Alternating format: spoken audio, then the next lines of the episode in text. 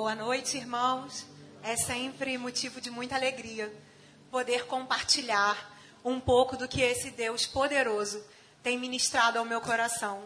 É bom, eu gosto de poder dividir com vocês aquilo que Deus tem falado comigo. E dessa vez foi engraçado, eu estava meditando no Salmo 119 há um bom tempo atrás, estava fazendo minhas devocionais. E então eu pensei, nossa, quando eu tiver a oportunidade de pregar lá na igreja de novo, eu vou falar sobre o Salmo 119.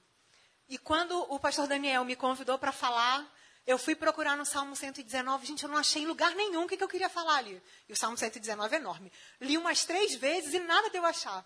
Mas depois eu, através de uma, de uma palavra do pastor Diego, Deus falou muito ao meu coração para eu poder ler a história de José. E nessa noite eu quero compartilhar um pouco do que o Senhor falou comigo, dividir isso com vocês. Vamos orar agora?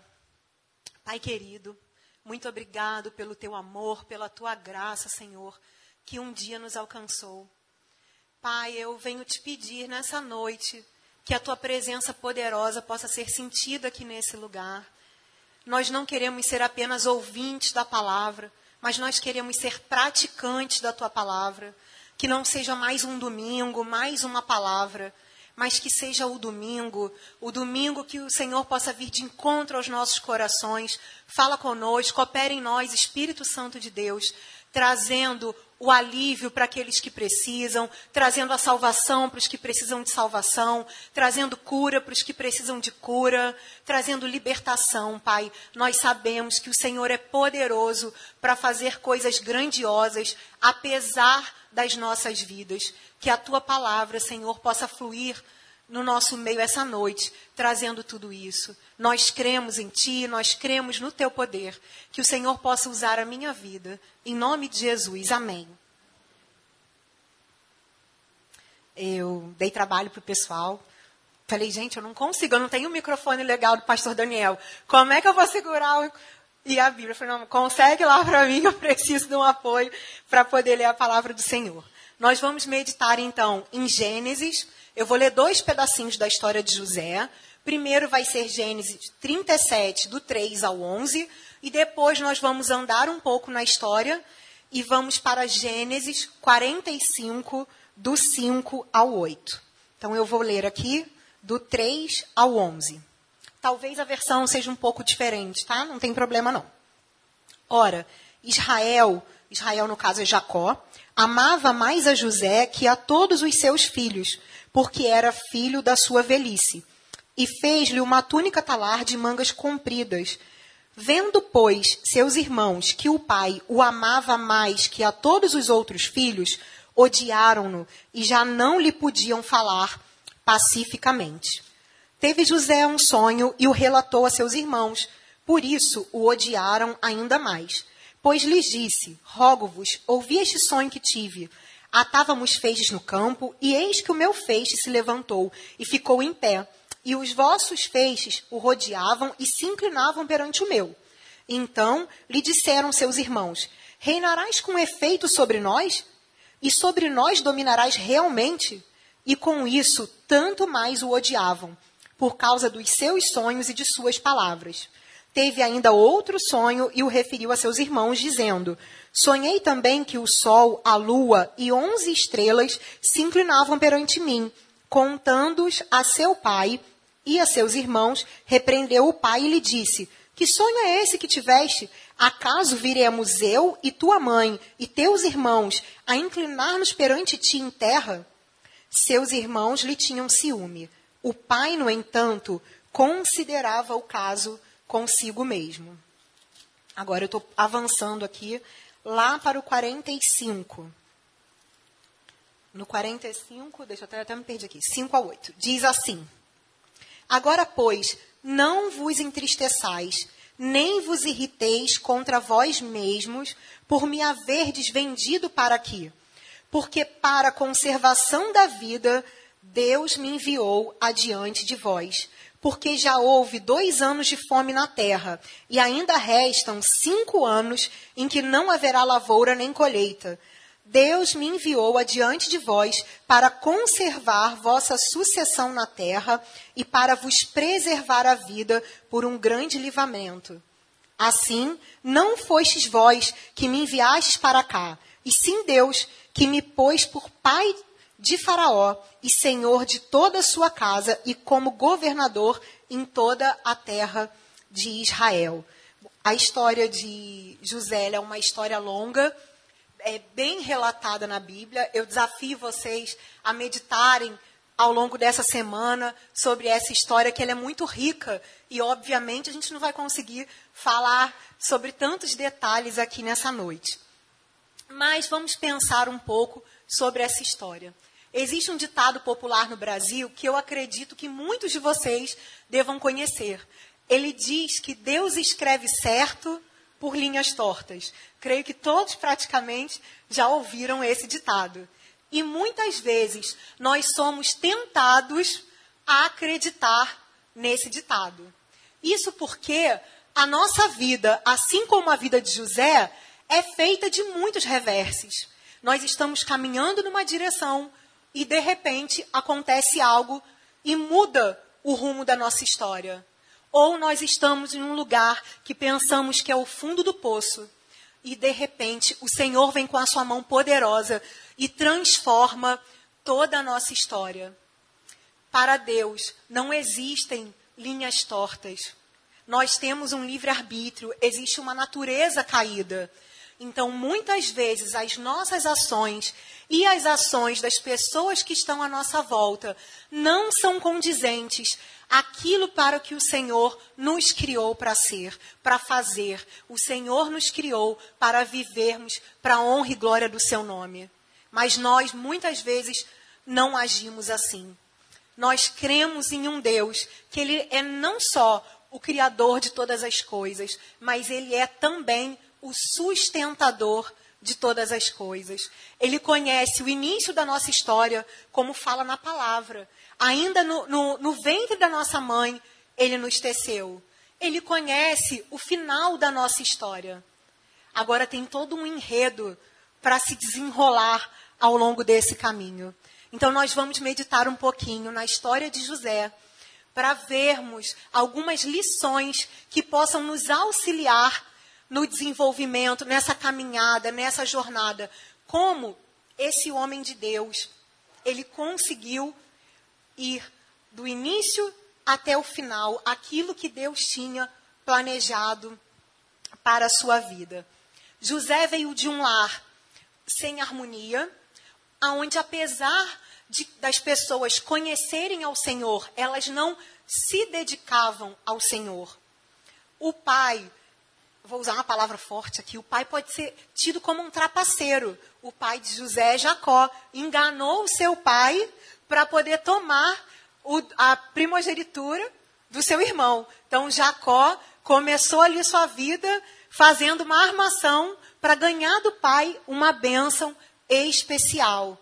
Jacó, esse pai que a gente está se referindo, o patriarca dessa família, ele também fechava os seus olhos para as coisas erradas, equivocadas que os seus filhos faziam. E ele também tinha um filho preferido, o filho da sua velhice, aquele filho sonhado, o filho amado, o filho que veio da sua esposa preferida. Aprove ao Senhor que, dentro de todo esse contexto de uma família com falta de harmonia, fosse levantado aquele que seria o conservador, o preservador da vida do seu povo. Se não fosse pela vida de José, o que teria acontecido com o povo de Deus? Então, foi nesse contexto, no contexto dessa família, que o Senhor levantou o resgatador de um povo. Deus mostrou para aquele povo, naquela época, através da vida de José, o que ele nos mostra hoje, por meio da história de Jesus que nós conhecemos e pela atuação do Espírito Santo em nós. Deus mostra a sua fidelidade, ele mostra que vai nos ajudar para que possamos perseverar até que se cumpra a sua palavra, até que Jesus venha, o Senhor estará ao nosso lado, nos auxiliando, para que nós possamos ver o cumprimento das suas promessas. A narrativa de José começa quando ele tinha 17 anos, começa a falar sobre os sonhos que o Senhor deu a ele. Nós, li, nós lemos aqui um pouco sobre esses sonhos.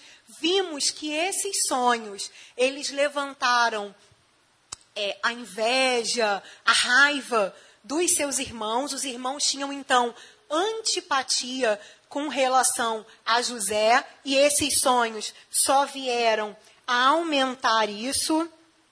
Porém, esses sonhos tinham um propósito. Foi por meio desses sonhos que José pôde orientar a sua caminhada. Esses sonhos guiaram, esses sonhos conduziram a vida de José para que em momentos difíceis, para que em momentos de dificuldade, de adversidade, ele pudesse permanecer firme no Senhor, para que ele pudesse trazer esperança para eles. Nós temos aqui até que hoje noite tem, tem pouco jovem e, e pré-adolescente aqui, mas eu queria chamar a atenção dos pré-adolescentes e dos jovens para isso. Porque o Senhor chama pessoas ainda muito novas.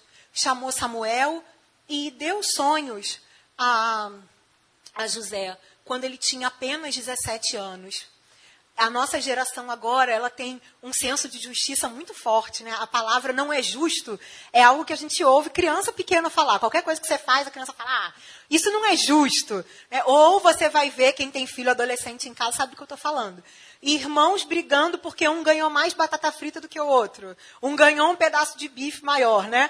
Aí fala, não, não é justo, minha mãe deu mais para ele, deu menos para mim. E é assim mesmo, a vida nem sempre é justa mas a gente pode aprender com José, nas pequenas e nas grandes coisas. Como a gente pode enfrentar. Os meninos estão rindo, tá? Porque eu, eu sei que eu não, eu não inventei isso aqui. Eu já vi isso acontecer, esse senso de justiça pelas coisas menores. Então, a gente vai aprendendo um pouco isso com José. Vocês vão ver, gente, é um spoiler para vocês, tá? A vida não é justa, a gente tem que aceitar, engolir e superar isso aí. Mas de verdade, prestem atenção na vida de José e no que a gente vai conversar hoje. Porque com 17 anos, Deus deu sonho para eles. E Deus pode estar querendo falar com você para te dar sonhos que direcionem a tua caminhada também. É, o primeiro aprendizado que nós temos aqui com a vida de José, a primeira lição que a gente pode tirar é sobre a integridade de José. Nós temos que ter uma vida firmada nos valores do reino a nossa vida precisa ser orientada pelos valores e pelos propósitos do Senhor. José foi então vendido aos 17 anos. Ele foi para a casa de Potifar. Potifar era o comandante do era o general, era o comandante do exército de Faraó, então era um homem poderoso e renomado naquela época. Ao chegar na casa de Potifar, José foi ganhando a confiança dele e de escravo se tornou mordomo. Mordomo naquela época não tem o mesmo efeito, a, me, a mesma conotação que tem nos dias de hoje. O mordomo, ele era praticamente o gerente, ele administrava todas as coisas daquela casa, dos empregados aos recursos, ao alimento, tudo passava nas mãos do mordomo. Então, rapidamente, José foi conquistando aquele senhor, aquele senhor poderoso, e foi se tornando então o mordomo, o segundo dentro daquela casa. Até que a esposa de Potifar se encantou por ele. A Bíblia fala que José era um homem formoso. E a esposa de Potifar, ela tentou de todas as formas José. Eu vou ler aqui no capítulo 39, o versículo 9 e o 10. Quando ele, depois de muito ser tentado, fala com ela. Como, pois, cometeria eu tamanha maldade e pecaria contra Deus? Falando ela a José todos os dias e não lhe dando ele ouvidos. Gente, ela tentava ele todos os dias. E o muito interessante foi a postura de José. José, ele se posicionou E ele falou não só com relação a como aquilo ali seria ruim, como é que ele ia fazer tanta maldade frente ao seu senhor, o homem que lhe deu toda a confiança, lhe colocou como mordomo, lhe confiou tudo que ele tinha. Ele sabia que havia um limite para aquele tudo. A integridade mostrava a ele que havia um limite. Até um certo lugar ele podia ir. E, obviamente, estar com a esposa do seu senhor era um limite muito claro. Não só uma maldade com o seu senhor, mas ele dá nome mesmo. Ele fala: Eu não vou pecar contra o meu Deus. José fugia da aparência do mal. Ele não flertava com o perigo, porque se a gente flerta com o perigo, não dá o um nome certo para as coisas, com o tempo a gente pode começar a ir achando que a gente realmente pode, que a gente tem direito. José era um homem firme, um homem íntegro. E a esposa de Potifar acabou armando para que ele fosse morto. Por quê? O crime no qual ela o acusou era um crime passível de pena de, de, de morte, né? Se ele tivesse ido atrás dela, depois vocês podem ler com calma como a história ela foi se desenrolando.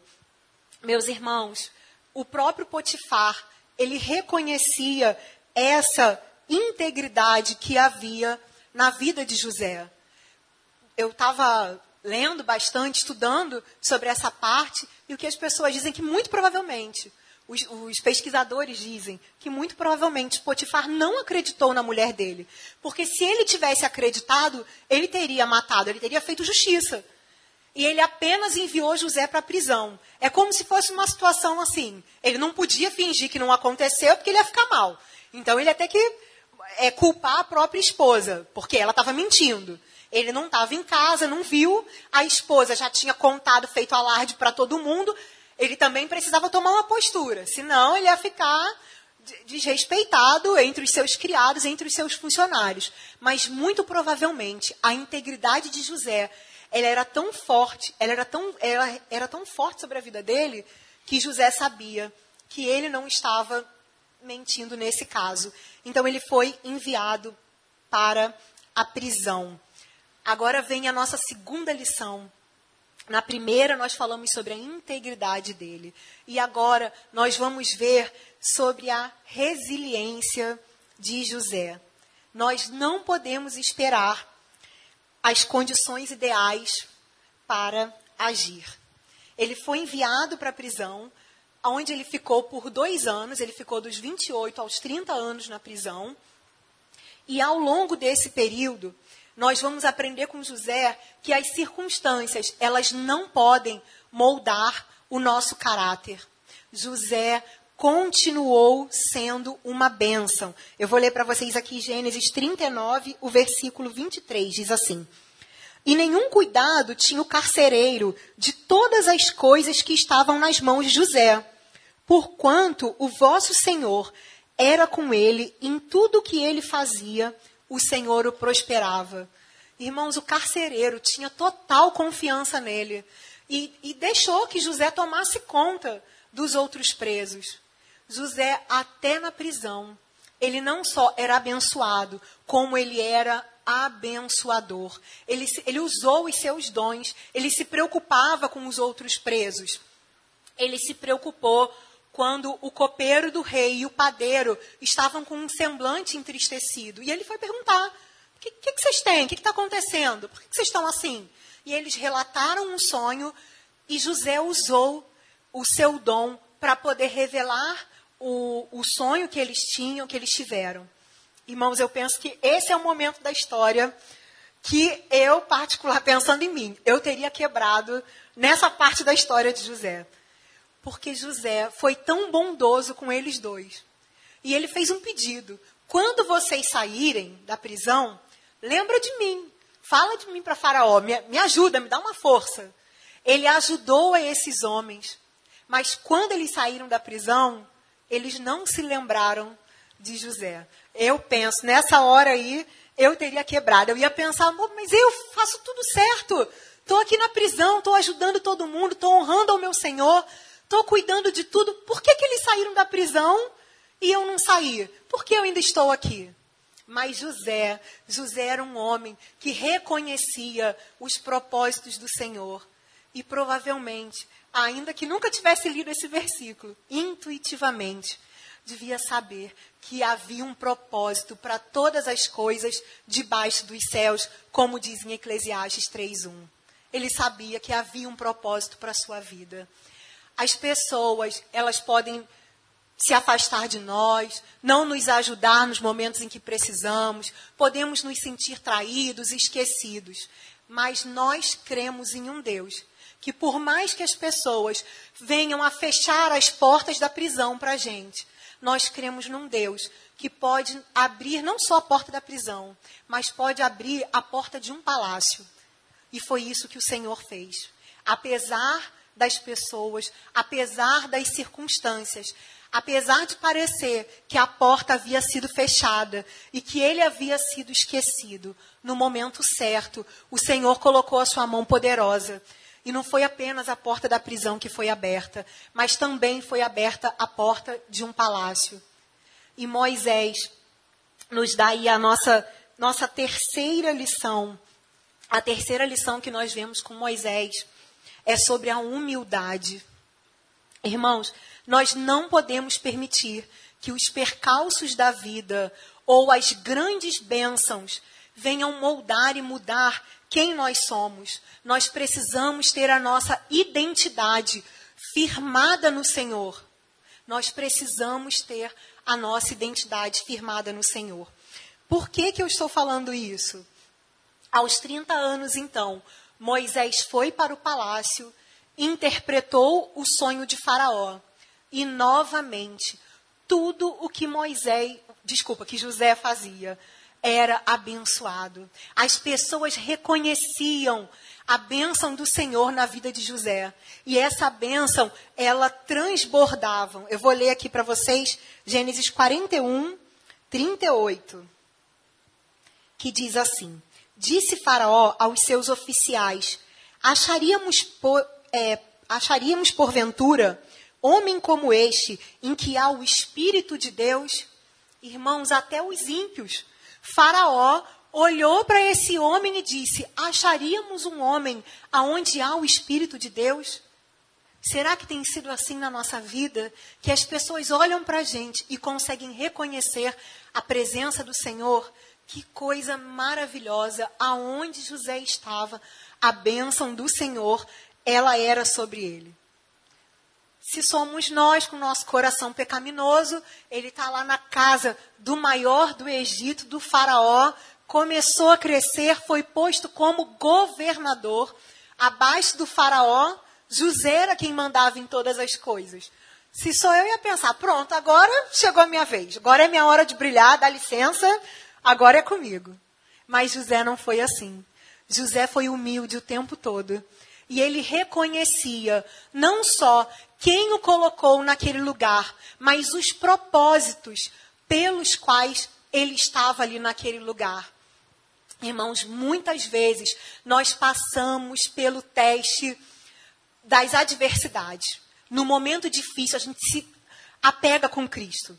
A gente ora, vai à igreja, lê a Bíblia mais do que nunca. A gente fica ali firme nos momentos de adversidade. Glória a Deus por isso, que a gente passa nesse teste. Mas eu acredito que são poucos os que passam no teste da glória.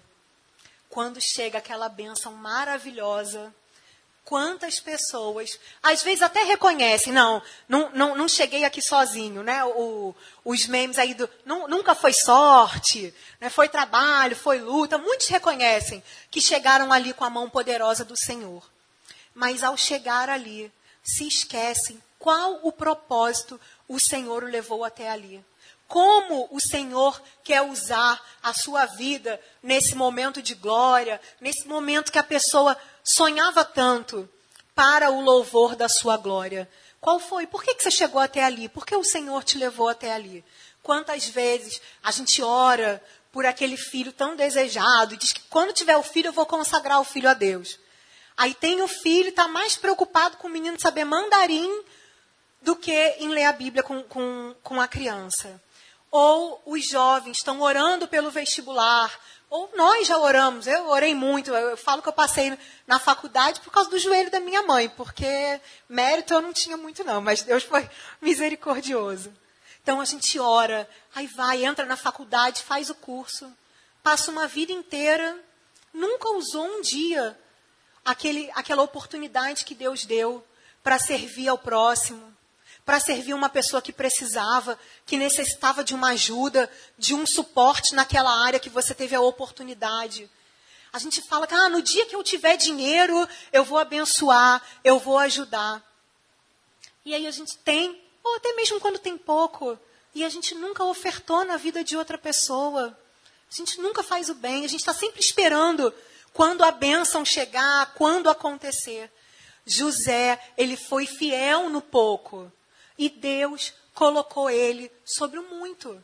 Ele estava apto. O caráter de José foi forjado nas adversidades, para quando ele tivesse em lugares altos, para quando o Senhor colocasse ele nos momentos de glória, ele pudesse permanecer firme nos propósitos para o qual o Senhor o levantou. E eu fico pensando muito sobre isso, sobre o fato como José foi uma pessoa, como ele adquiriu sabedoria. Quando ele reencontrou os seus irmãos, ele já estava com 39 anos. Ele foi uma pessoa que usou de prudência e bondade. Ele testou, ele fez, ele fez uns três testes com seu irmão. Ele não era bobo. Ele sabia o que tinha acontecido com ele, a história. Mas ele testou e usou de bondade. José perdoou, José acolheu, José resgatou. Ele viu a concretização dos sonhos do Senhor sobre a sua vida. E ele reconheceu, como foi a passagem, nós lemos dois trechos, o trecho final que eu li ali. José, na verdade, ele foi até muito manso, né, quando ele diz: o Senhor permitiu que eu viesse à frente. Ele foi muito bonzinho. Permitiu que eu viesse à frente. Os irmãos venderam ele. Ele foi como escravo, ele foi preso. Mas que homem de coração generoso que reconheceu e disse: O Senhor permitiu que eu viesse à frente. E ele sabia que ele tinha ido à frente para conservar a sua sucessão sobre a terra.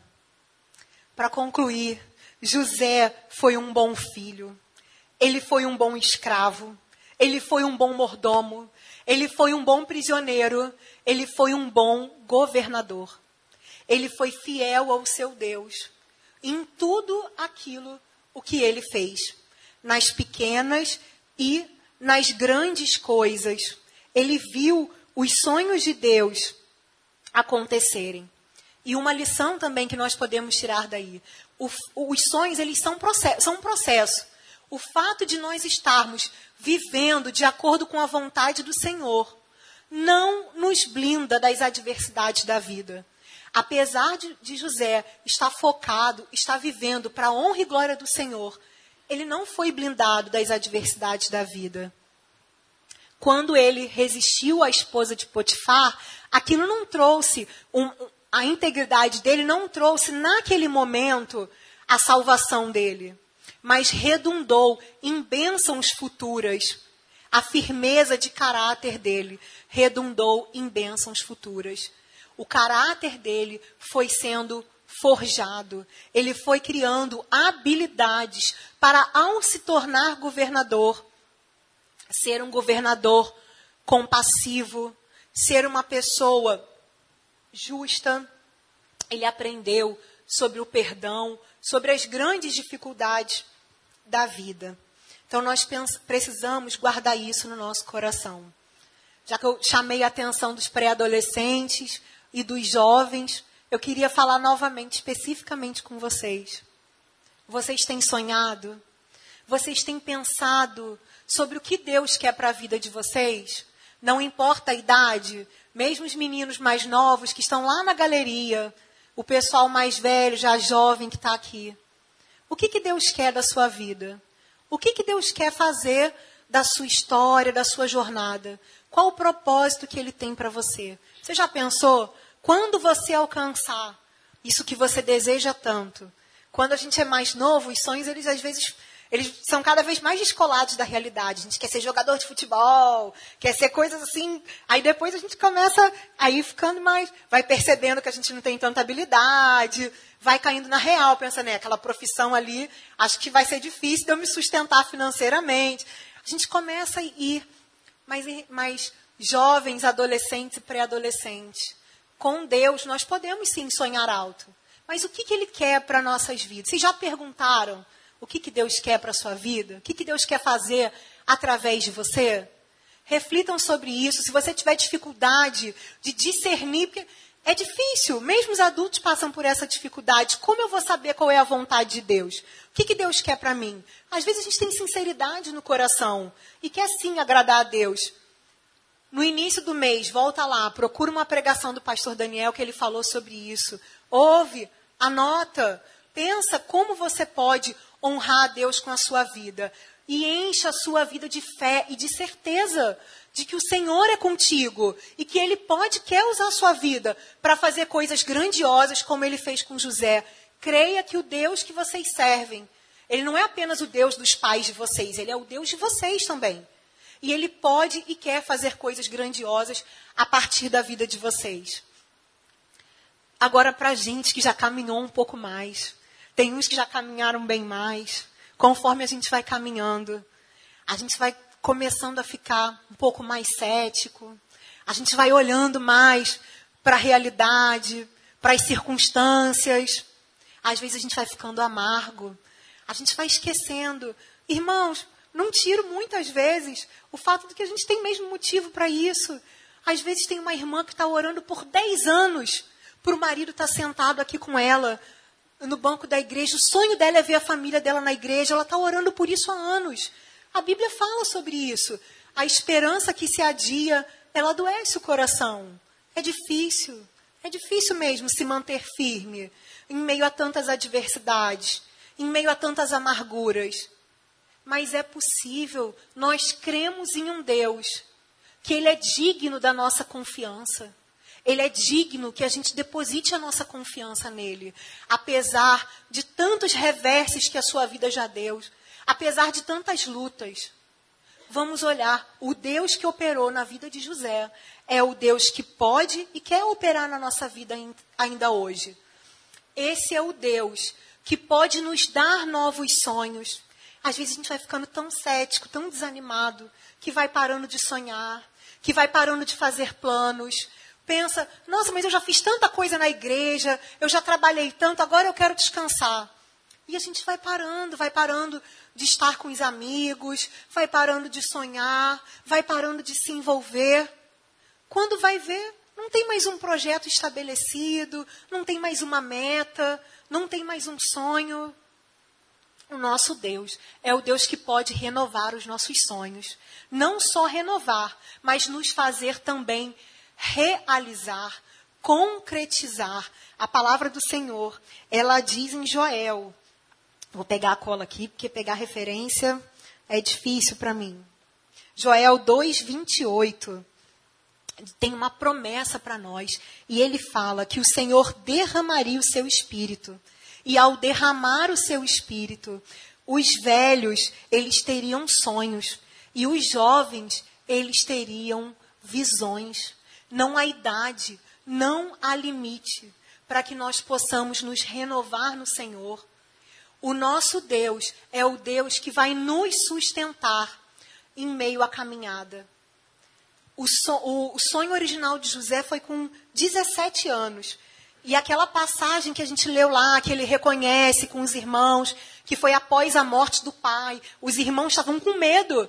Depois do pai morrer, José vamos dizer assim, ser duas caras. Na frente do pai ele era bonzinho, o pai morreu, agora está terminado para a gente.